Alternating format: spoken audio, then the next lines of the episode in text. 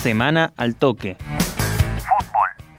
Primera Nacional. Ricardo Paladino, preparador físico de estudiantes, habló con nuestros compañeros de pelota de trapo sobre el regreso a los entrenamientos. Volvimos a los entrenamientos el día 15, eh, estamos tratando, pensando, pensando esto es un poco ensayo y error, ¿no? Pensando que podemos llegar a volver en agosto, es indudable que vamos a entrar en un ámbito, un territorio totalmente distinto del que teníamos, ¿no? Va a haber se va, el trabajo se va a dividir por fases. Yo creo que lo que podemos tener a favor es las ganas que tienen los jugadores de, de, de de estas circunstancias de volver a entrenar.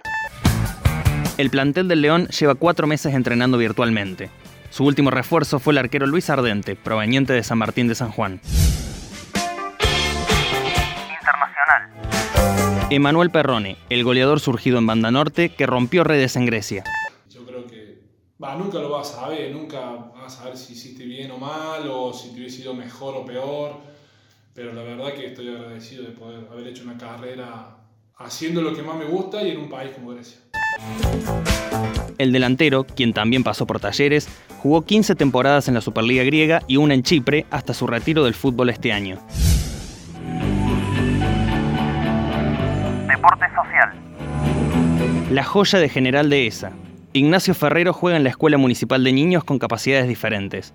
Desde hace tres años graba videos para su ídolo, Paulo Dybala. Hola Paulo, ¿cómo estás? Soy Ignacio Ferrero de Argentina. Te tengo como ídolo. Espero que te llegue un abrazo. Tras coronar un nuevo escudeto de la Serie A italiana, la figura de la Juventus envió su respuesta al crack de General Dehesa.